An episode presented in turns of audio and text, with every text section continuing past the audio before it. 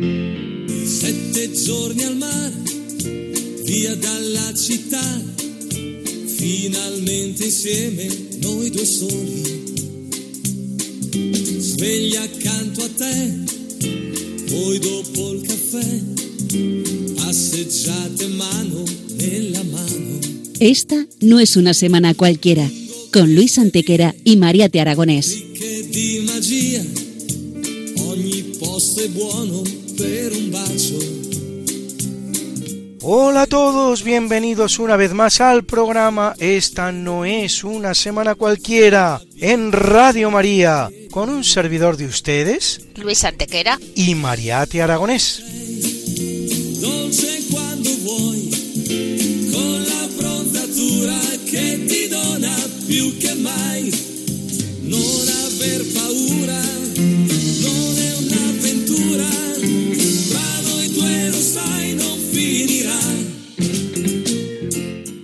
Luis, ¿qué semana nos ocupa hoy?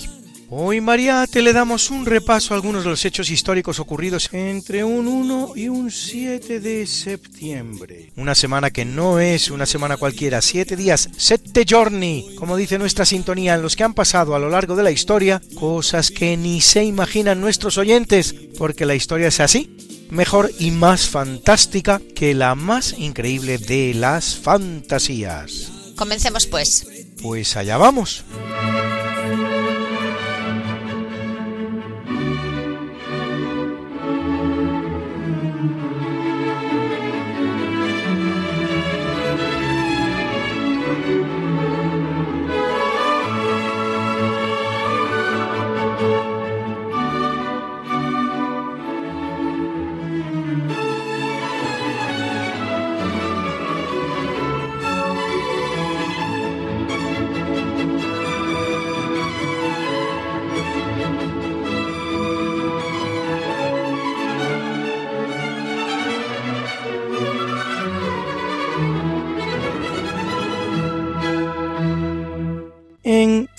5509 a.C.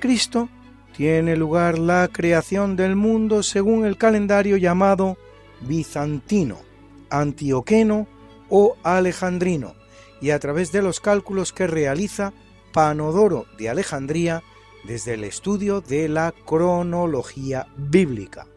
Es una versión, aunque con resultados muy diferentes del calendario judío, que a partir de los datos que ofrece la Biblia emplaza el año 1 en la creación del mundo, aunque según el calendario judío nos hallemos hoy en el año 5781. Es decir, que según la interpretación que los judíos hacen de la Biblia, hace 5781 años que se creó el mundo.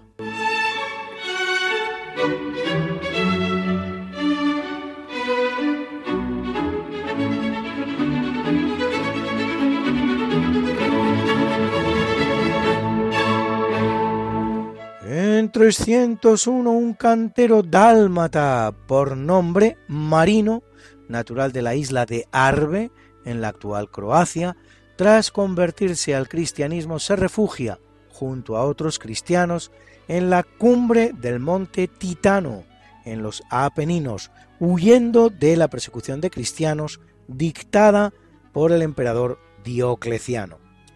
Allí construye una iglesia dedicada a San Pedro y establece una comunidad que será conocida como la Comunidad de San Marino, conformando la que hoy conocemos como República de San Marino, de 61 kilómetros cuadrados. En 1291, el Papa Nicolás IV reconoce su independencia, que ha mantenido hasta hoy desde el momento en que fue creada.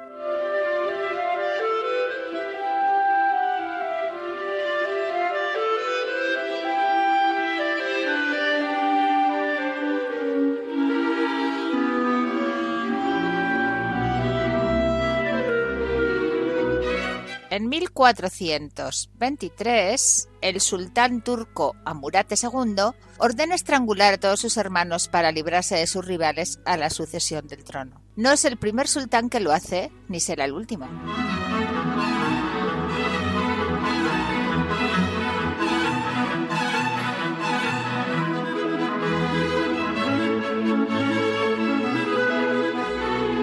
Se trata, Mariate, de una costumbre inveterada practicada durante el Imperio Otomano cada vez que un sultán accede al trono y de hecho regulada por el conquistador de Constantinopla, Mehmed II. Como el Corán prohíbe derramar la sangre del hermano, había que llevarla a cabo mediante estrangulamiento. Acabará con ella el sultán Ahmed I, que solo tenía un hermano con un cierto retraso mental y al que quería mucho.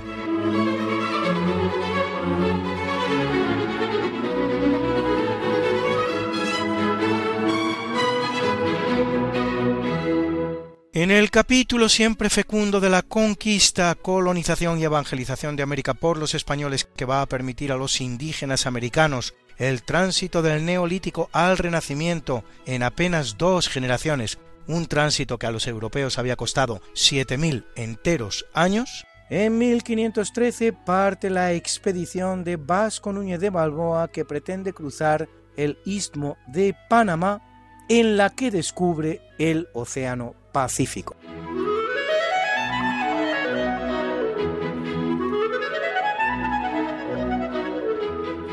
El 27 de noviembre de 1520, siete años después, tendrá lugar el segundo descubrimiento del Pacífico, el que realiza esta vez Fernando Magallanes desde el mar y en un lugar situado a 7.000 kilómetros de distancia hacia el sur, el estrecho que primero se llamó de Todos los Santos y luego de Magallanes.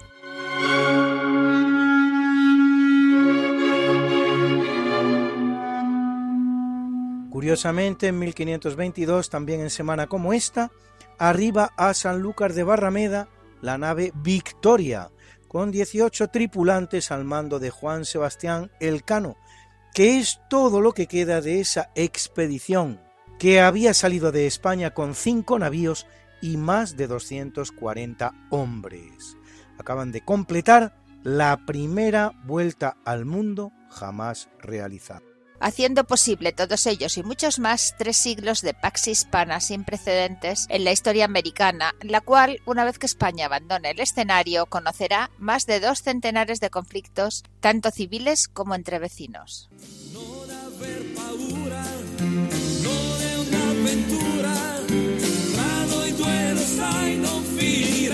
¿Quieres ponerte en contacto con nosotros, contarnos algo o hacer alguna sugerencia? Puedes hacerlo por correo electrónico escribiendo a Esta no es una semana cualquiera, sin puntos, ni guiones ni espacios, arroba radiomaria.es. Esta no es una semana cualquiera, arroba radiomaria.es.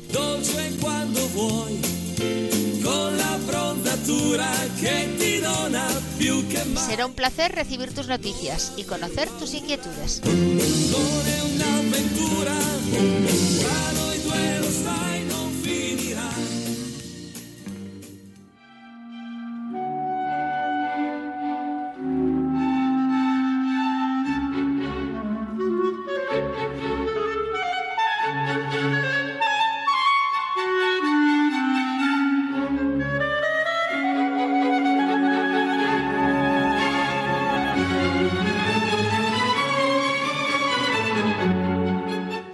1539, el Papa Paulo III aprueba los estatutos de la Compañía de Jesús fundada por el español Ignacio de Loyola, junto con los otros siete llamados protojesuitas, a saber, Francisco Javier, Francisco de Borja, Pedro Fabro, Diego Laínez, Alfonso Salmerón, Nicolás de Bobadilla y Simón Rodríguez.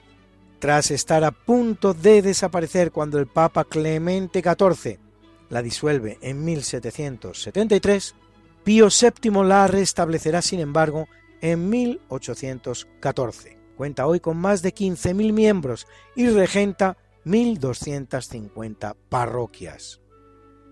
Algunos de sus templos se encuentran entre los más bellos nunca construidos, y por citar solo uno entre tantos, nos referiremos a la iglesia del Jesús de Palermo, con un extraordinario trabajo de Tramischio u Opus Sectile, consistente en retratar la realidad en dos dimensiones, como quien pinta, pero a través de piezas de mármol cortado de distintos colores, un trabajo obra de los escultores Francesco Scuto e hijos, Baldassarre Pampilonna y Giovanni Battista Ferrera, que recubre hasta el último centímetro cuadrado de la iglesia.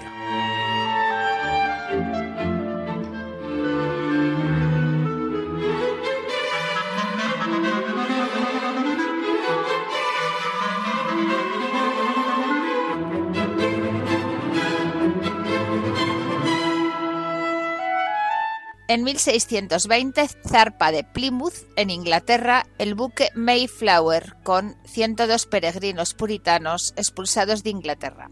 Tras 77 días de singladura desembarcan en Massachusetts, iniciando la colonización del mundo.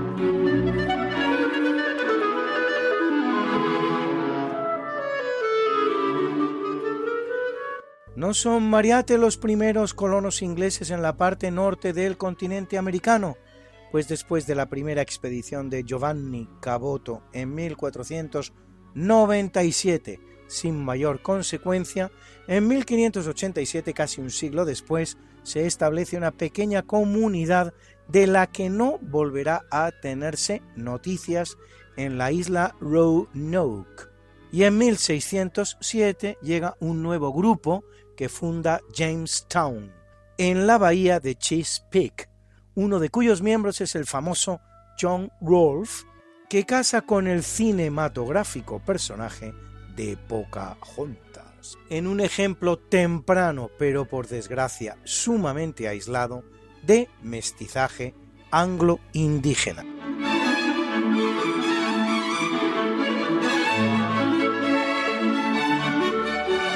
Para 1630, Luis, y también en semana como esta, en la costa nordeste de los Estados Unidos, los llamados padres peregrinos salidos de Plymouth, que has mencionado, fundan la ciudad de Boston, una de las primeras de los Estados Unidos.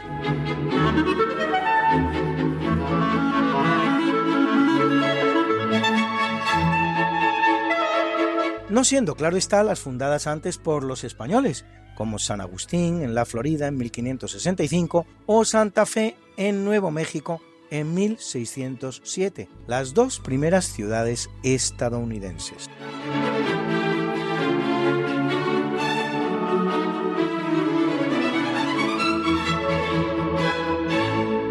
No serán, Luis, las únicas que funde España en Norteamérica, y a ellas se unirán otras de la importancia de San Antonio en 1718, San Diego en 1769, Tucson en 1775, San Francisco en 1776 o Los Ángeles en 1781, todas ellas entre las más importantes de los Estados Unidos de hoy.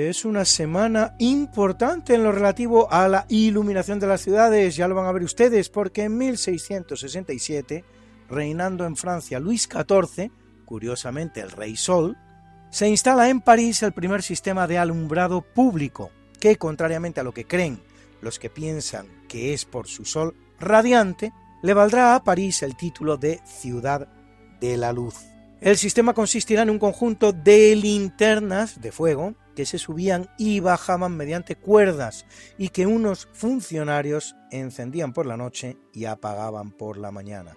Y en 1882 en Nueva York, Pearl Street, la calle de la Perla, se convierte en la primera calle iluminada del mundo mediante electricidad gracias a 7.200 lámparas y a la estación eléctrica de 900 caballos de vapor obra de Thomas Alba Edison.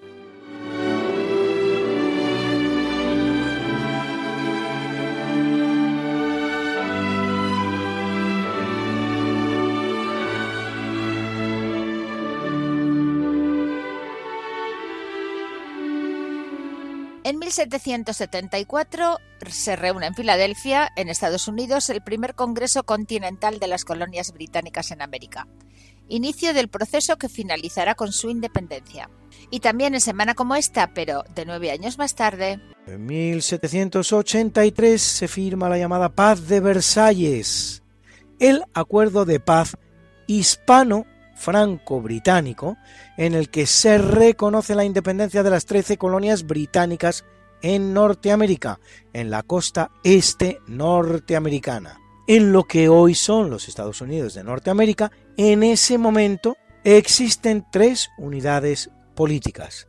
Las 13 colonias, ahora independientes, con 400.000 kilómetros cuadrados, más pequeños por lo tanto que la España peninsular, sobre la costa atlántica norteamericana. Un territorio al oeste sin explorar que llega hasta la ribera izquierda del Mississippi, cuya jurisdicción otorga el tratado a la nueva nación. Y un tercer sector de lo más inesperado y desconocido, incluso en España, el virreinato de Nueva España, cruzando el Mississippi, posesión de España, el cual ocupa bastante más de las dos terceras partes de los actuales Estados Unidos de Norteamérica.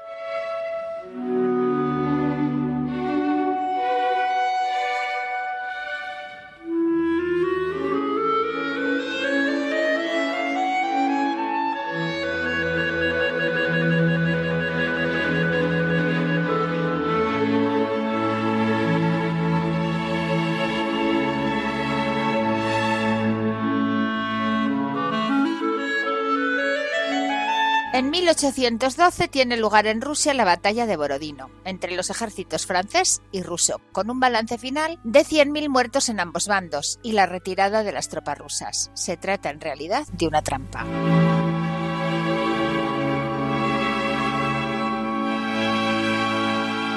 Napoleón entrará en Moscú sin hallar mayor resistencia, pero ¿cuál será su sorpresa al encontrarlo absolutamente vacío, sin un solo habitante? Incluido el Palacio del Kremlin en el que el emperador se instala. Por la noche, Moscú empieza a arder por todos los costados. El zar había dejado unos presos en la ciudad con la instrucción de quemarla al llegar la noche a cambio de su libertad, y estos cumplieron con su cometido con absoluto celo. Napoleón ha de abandonar Moscú comenzando el calvario de su retirada de Rusia ante el acoso del impío general invierno ruso. Sobreviviendo a la campaña 58.000 soldados, apenas una quinta parte del total.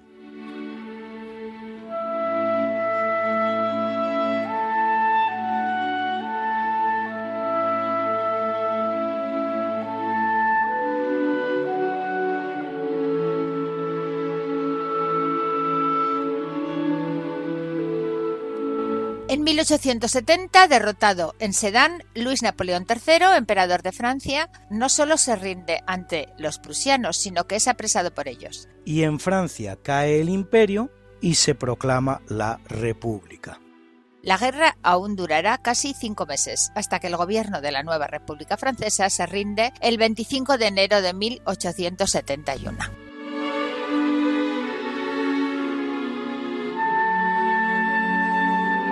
Luis Napoleón, junto con su bella esposa española, la emperatriz Eugenia de Montijo, se exiliará en el Reino Unido en su residencia de Camden Place, en Chilsburst, donde morirá solo tres años después.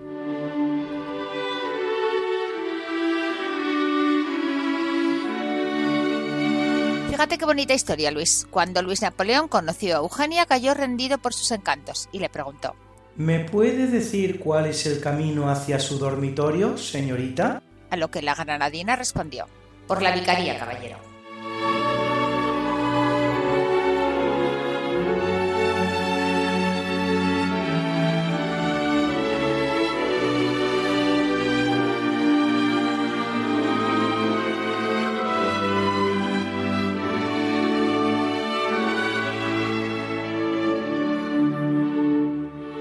En 1886 el indio Jerónimo y la tribu apache de la que es jefe se rinden al ejército estadounidense. Poco conocido es el hecho de que Jerónimo era católico, estaba bautizado por los españoles y hablaba español, cosa que era así gracias a los trabajos de los misioneros españoles como Junípero Serra, Gaspar de Pórtolas y muchos otros desde hacía más de un siglo. Lo que espera, por el contrario, a partir de ese momento, a los apaches y a la totalidad de las tribus indias que entran en contacto con los anglosajones protestantes norteamericanos, después de haber convivido con los españoles algún siglo, es el destierro y el confinamiento para unos pocos y la extinción para la mayoría, hasta alcanzar el exiguo 1% de la población norteamericana que constituyen hoy día, con un mestizaje tendente a cero, si no cero absoluto.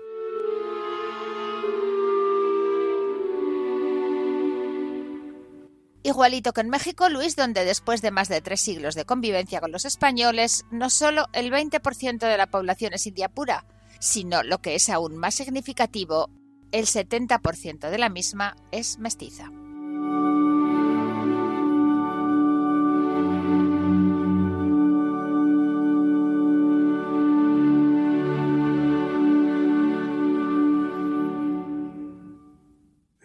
1914 es elegido Giacomo la Chiesa, traducible como Jaime de la Iglesia, más conocido como Benedicto XV, vicentésimo quincuagésimo octavo Papa de la Iglesia Católica, que lo es siete años, coincidentes en buena parte con la Primera Guerra Mundial, durante los cuales el Papa no se cansa de condenar los nacionalismos, el racismo, el materialismo, el socialismo y el comunismo, realizando una intensa labor diplomática, nunca suficientemente reconocida y pagada. Da particular importancia a las misiones.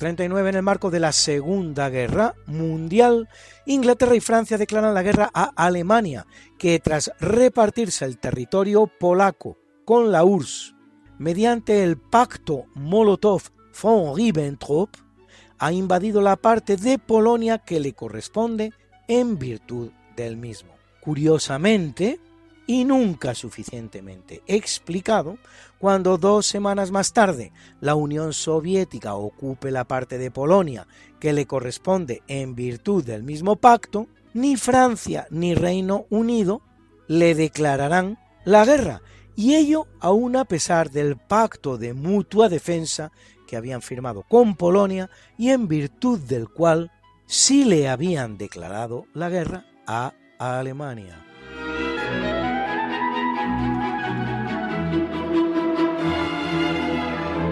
Curiosamente también en semana como esta, pero de 1945, se produce el final de la Segunda Guerra Mundial, cuando a bordo del acorazado Missouri, anclado en la bahía de Tokio, el general Umezu rinde las tropas japonesas ante el general norteamericano MacArthur.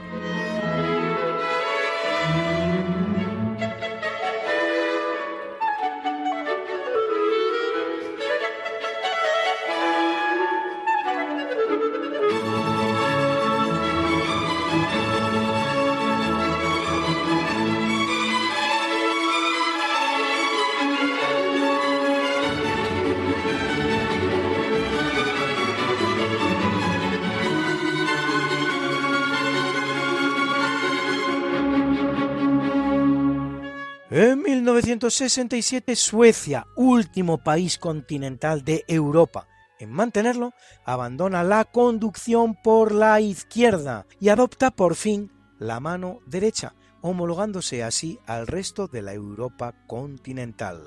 Para hacer que el proceso sea más gradual y llevadero, y dentro de lo que constituye el proverbial sentido organizativo de los suecos, la obligación de circular por la derecha se impone gradualmente, primero a los vehículos con matrícula impar y solo un mes después a los vehículos con matrícula par. Que no, hombre, que no, que es una broma. ¿Cómo lo iban a hacer así? Se pegarían todos un tortazo. Bueno, estos suecos son capaces de cualquier cosa. Actualmente, solo los países insulares de Europa, y esto sí va en serio, Reino Unido, Irlanda, Chipre y Malta, continúan conduciendo por la izquierda.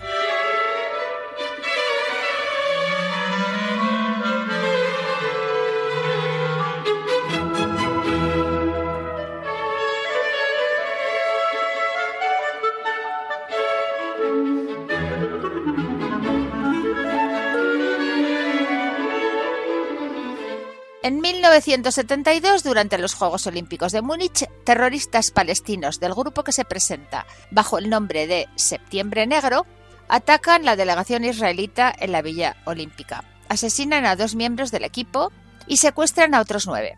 En la noche del día siguiente, en el aeropuerto, la policía alemana intenta el rescate. Los palestinos asesinan a los nueve atletas y en la operación mueren cinco palestinos y un alemán. Suspendidos durante 24 horas, los Juegos Olímpicos continuarán con normalidad.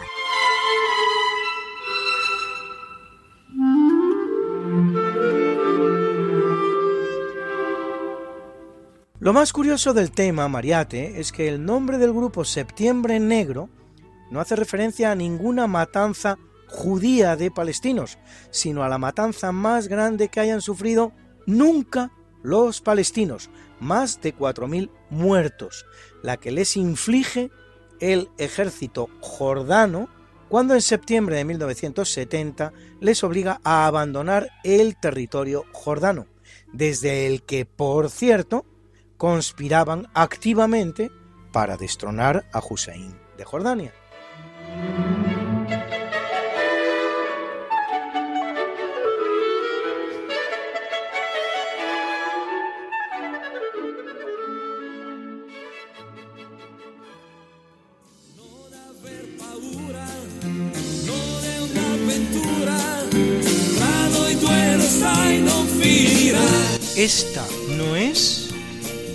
Semana cualquiera.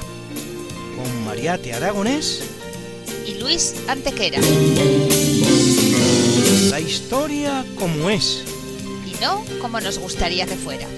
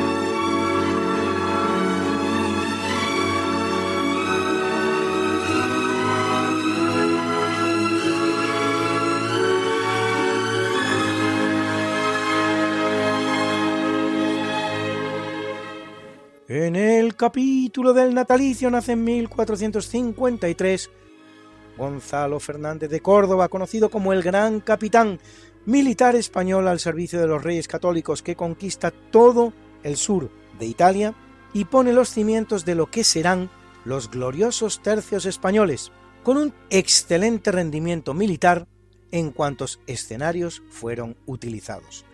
No está muy claro el porqué de su nombre, aunque la tesis más aceptada es por el hecho de que estuvieran constituidos, por lo menos al principio, de 3.000 efectivos, si bien luego este número irá variando y reduciéndose.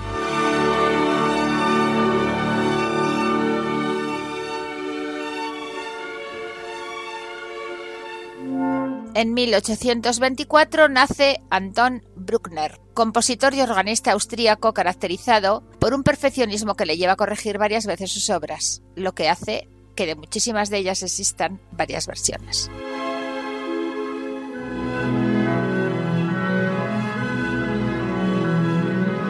Bruckner o Bruckner es autor de nueve sinfonías, las mismas que Beethoven, Schubert, Vorsak, Mala, Vaughan Williams, Gladsunov, Velez, Atterberg o Sessions, lo que ha acuñado la expresión musical de la maldición de la novena sinfonía, que impide a los compositores acometer su décima. Mala, de hecho, llega a iniciarla, pero se queda en el primer movimiento.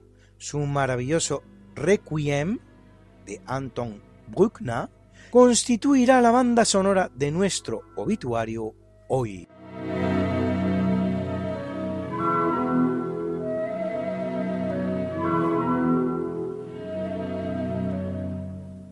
Nace en 1832 Emilio Castelar, uno de los cuatro presidentes de los que en 1873 se va a proveer sucesivamente a lo largo del año la efímera Primera República Española, que apenas dura diez meses, modelo de odio, cainismo, desintegración y desorden, en el seno de la cual se produce la llamada rebelión cantonal, en la que proclaman su independencia una treintena de ciudades y provincias españolas, algunas de las cuales, como Jumilla y Cartagena, incluso se declaran la guerra entre sí. Así terminan en España los experimentos republicanos.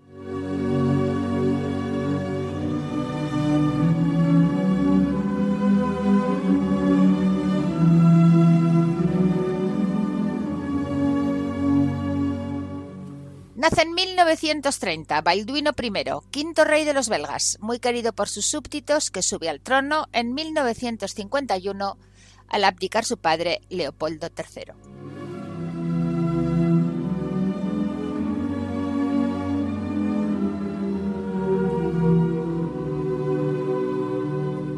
Si más arriba hemos hablado de una bella historia de amor en el trono con una española.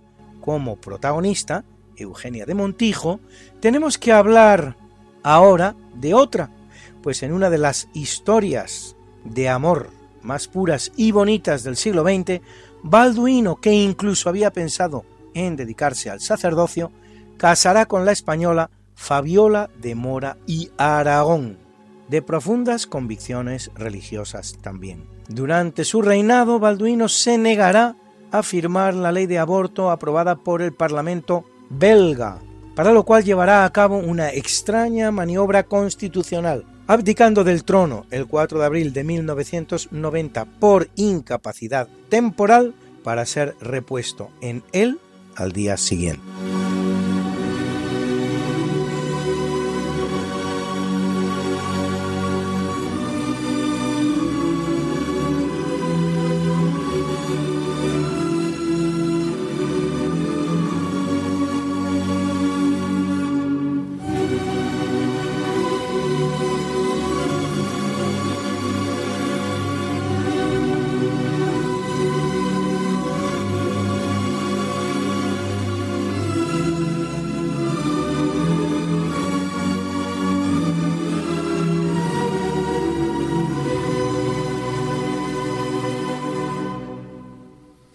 En 1971 nace Dolores O'Riordan, cantante irlandesa de la banda The Cranberries, prematuramente fallecida a los 46 años, a cuya voz especial debemos canciones tan maravillosas como esta.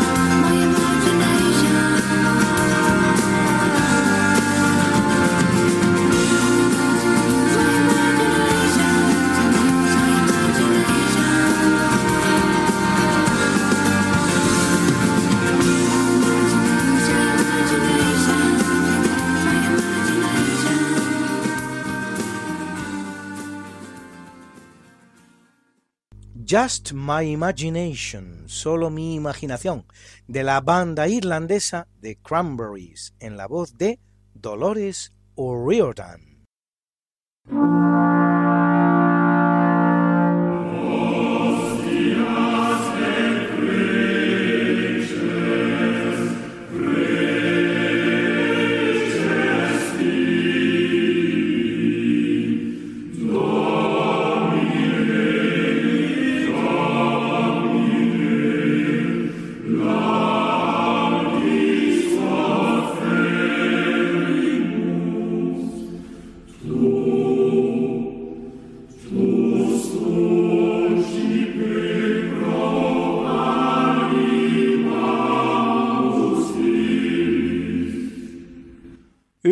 Capítulo del obituario es un mal día para el papado, porque en 422 muere Bonifacio I, cuadragésimo segundo papa de la Iglesia Católica, que lo es cuatro años, a quien toca combatir al antipapa Eulalio, y gran partidario de Agustín de Hipona en su lucha contra el pelagianismo.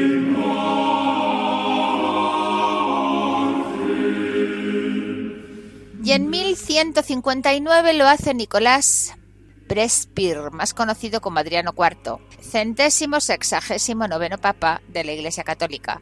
Único papa de la historia de origen inglés, no excesivamente popular en Roma, ciudad que ha de abandonar para instalarse en Benevento.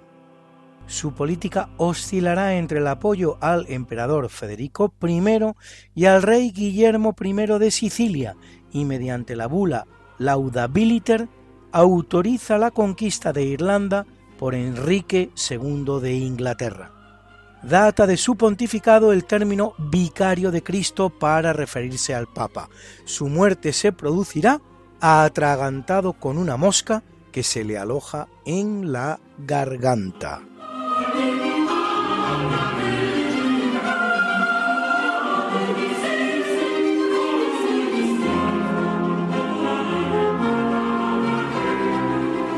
Muere en 1548 Catalina Parr, última de las seis esposas de Enrique VIII de Inglaterra, el uxoricida, la cual le da una hija póstuma que morirá a los seis días de vida y que sobrevive al tirano asesino apenas 18 meses. Catalina Parr era de un acérrimo protestantismo e incluso intentó que Enrique profundizara más en las reformas de tipo protestante que había acometido. Un esfuerzo que a punto estuvo de costarle la cabeza, como a dos de sus antecesoras en el lecho real, teniendo que dar marcha atrás en su intento para salvarla.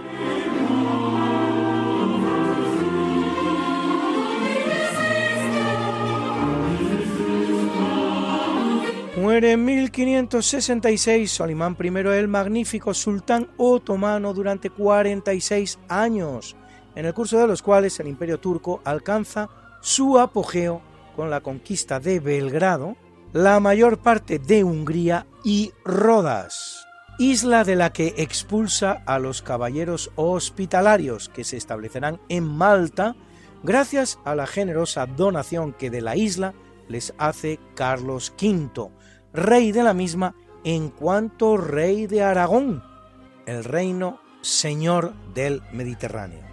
Solimán incluso realizará el que se conoce como primer sitio de Viena, salvado por un ejército cristiano del que forman parte 700 arcabuceros españoles, los mejores de la época.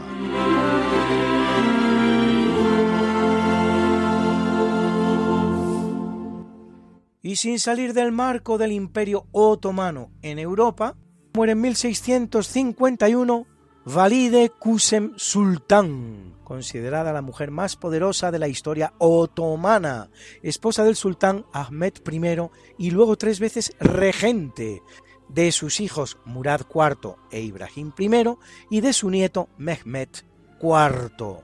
Se caracterizará por sus obras de piedad y caridad y morirá asesinada a la edad de 62 años, probablemente por orden de su propia nuera y madre de su nieto, Tuan Atise.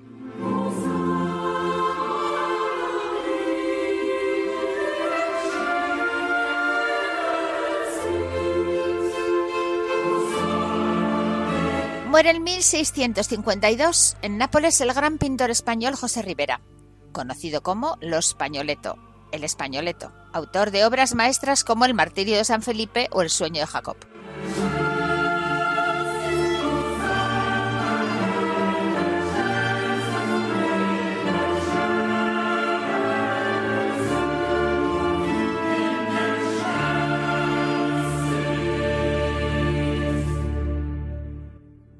Menos conocida es su faceta como matón callejero de la ciudad de Nápoles, donde forma parte junto con otros pintores como Belisario Corencio o Giovanni Battista Caracciolo, de la mafia que decidía qué pintores podían trabajar en la ciudad y qué pintores no, la cual conseguirá echar de la misma a artistas de la talla de un Guido Reni o un Domenichino.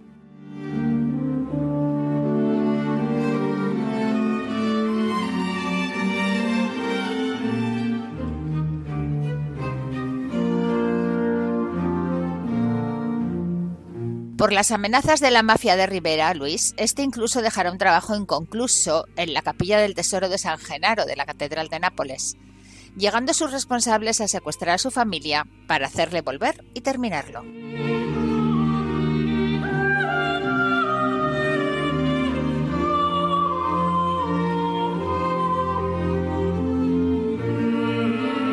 En 1658 muere Oliver Cromwell político y militar inglés que en nombre del Parlamento se enfrenta al rey Carlos I de Inglaterra, al que incluso llega a capturar y a decapitar, emprendiendo a continuación una depuración contra los mismos parlamentarios que le son contrarios. Se autotitulará Lord Protector con poderes dictatoriales, a su muerte, en un intento de crear una nueva monarquía como la que había derrocado en nombre del Parlamento, le sucede su hijo Richard, aunque este apenas durará un año, produciéndose la restauración de la legítima dinastía en la persona de Carlos II, hijo de Carlos I. En 1877 muere Adolphe Thiers, historiador y político francés, uno de esos tantos políticos camaleónicos gabachos, varias veces primer ministro durante el reinado de Luis Felipe de Francia y luego a la caída del Segundo Imperio de Luis Napoleón III, presidente provisional de la Tercera República Francesa, siendo el que combate y pone fin al experimento pseudo-comunista de la Comuna de París de 1871, al terminar con derrota francesa la guerra franco-prusiana.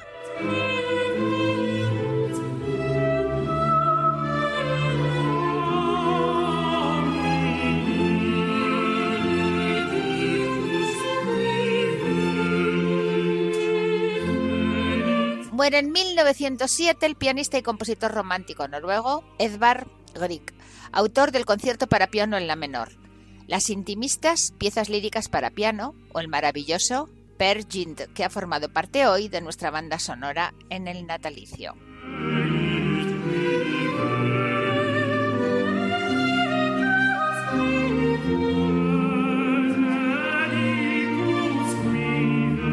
En 1936, fusilado durante la Guerra Civil Española por el bando nacional, muere Sadí de Buen Lozano, parasitólogo español especializado en el estudio y erradicación de la malaria, así como descubridor de la gente y vector de la llamada fiebre recurrente española, una forma de borreliosis.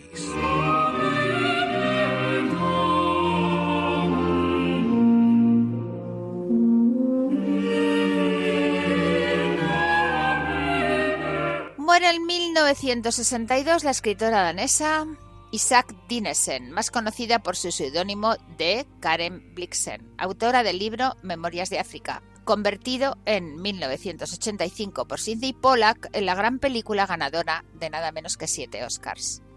En su banda sonora, el maravilloso concierto para clarinete, compuesto en 1791, pocos meses antes de morir, por el gran Wolfgang Amadeus Mozart para el clarinetista Anton Stedler, que hoy ha formado parte de nuestra banda sonora al inicio del programa.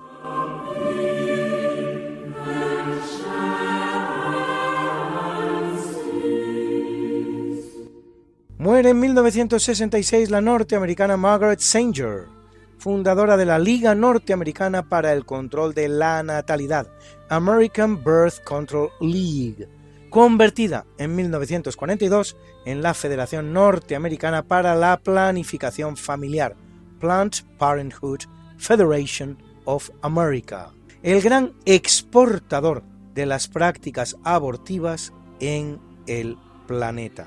Lo que pocos saben es que el objetivo inicial de Margaret Sanger era el control de natalidad de la raza negra.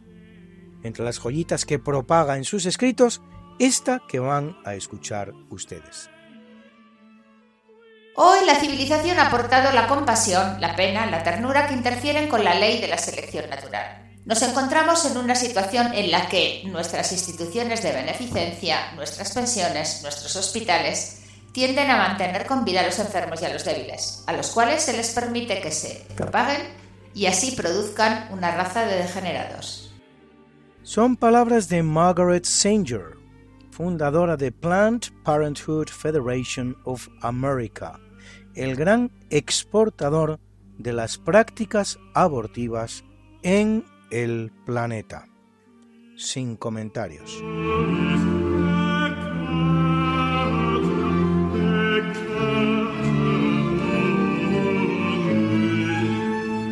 Muere en 1981 Albert Speer, el arquitecto de cámara de Adolf Hitler, que iba a reconstruir Berlín para el nazismo, ministro de Armamento y Guerra del Tercer Reich, muy eficaz, por cierto, que tras basar su defensa en la colaboración con los jueces y en pedir perdón, no saldrá mal parado de los juicios de Nuremberg, al ser condenado a solo 20 años, tras los cuales escribirá dos verdaderos bestsellers. Memorias, Hitler y el Tercer Reich, vistos desde dentro, y Diario de Spandau.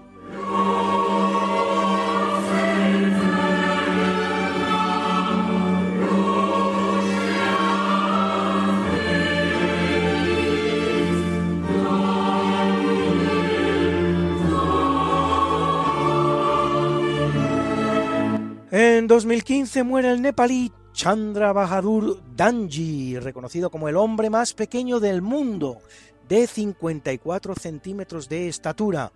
Unos meses antes, el 13 de noviembre de 2014, se reúne en Londres con el hombre más alto del mundo, el turco Sultan Kusen, de 2,51 metros de altura, dos metros de distancia entre uno y otro ahí es nada.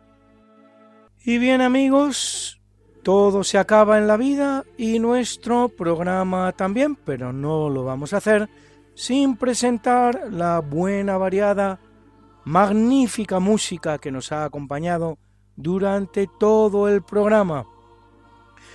Hemos escuchado el concierto en La Mayor para clarinete y orquesta K622 de Wolfgang Gottlieb Mozart. Interpretó la Orquesta Filarmónica Checa dirigida por Sharon Kam. Nos ha acompañado también el concierto Per Gint, suite número uno de Edvard Grieg, que interpretó en esta ocasión la Berlina Filarmónica Orchestra, dirigida por Herbert von Karajan. Y esa bonita canción que es Just My Imagination, compuesta por Dolores O'Riordan y Noel Hogan, interpretada por el grupo The Cranberries. Y por último, en nuestro obituario, el Requiem en Re menor de Anton Bruckner era Elke Janssens la soprano, Penelope Turner la mezzo soprano, Roel Willems el tenor y Jarnaut Maltiet el bajo. Interpretó el coro Laudantes Consort dirigido por Guy Janssens.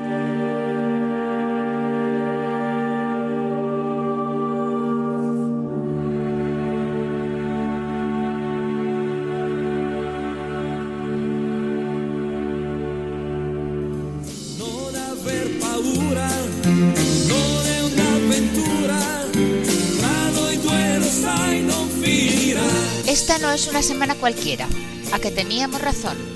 la historia como es y no como nos gustaría que fuera. Hasta el próximo programa. Se despiden de ti Mariate Aragonés y Luis Antequera. Pero yo te veo muy pronto en el programa de Javier Ángel Ramírez Diálogos con la Ciencia, el jueves a las 12 de la noche, o lo que es lo mismo, el viernes a las 0 horas, con nuevos episodios de nuestra apasionante historia. No te lo pierdas. Les hemos ofrecido en Radio María Esta no es una semana cualquiera, con Luis Antequera y María Te Aragonés.